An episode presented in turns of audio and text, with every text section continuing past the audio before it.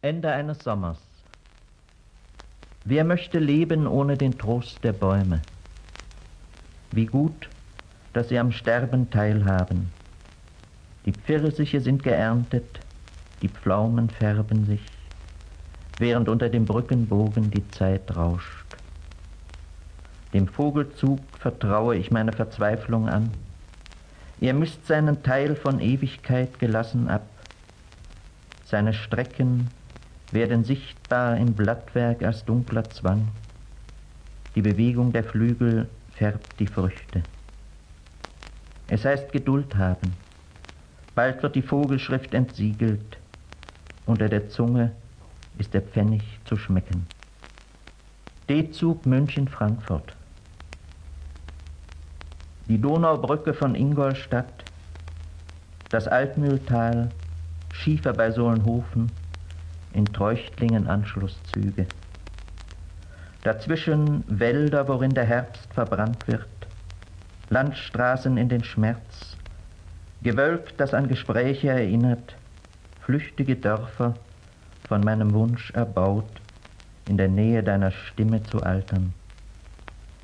Zwischen den Ziffern der Abfahrtszeiten breiten sich die Besitztümer unserer Liebe aus. Ungetrennt bleiben darin die Orte der Welt, nicht vermessen und unauffindbar. Der Zug aber treibt an Gunzenhausen und Ansbach und an Mondlandschaften der Erinnerung, der sommerlich gewesene Gesang der Frösche von Ornbau vorbei. Botschaften des Regens.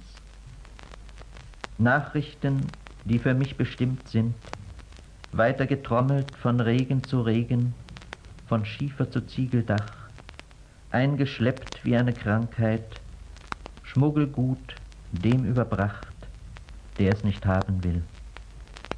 Jenseits der Wand schallt das Fensterblech, rasselnde Buchstaben, die sich zusammenfügen, und der Regen redet in der Sprache, von welcher ich glaubte, niemand kenne sie außer mir.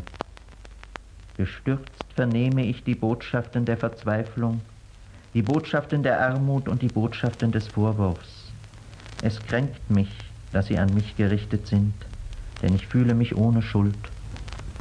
Ich spreche es laut aus, dass ich den Regen nicht fürchte und seine Anklagen und den nicht, der sie mir zuschickte dass ich zu guter Stunde hinausgehen und ihm antworten will. Weg zum Bahnhof.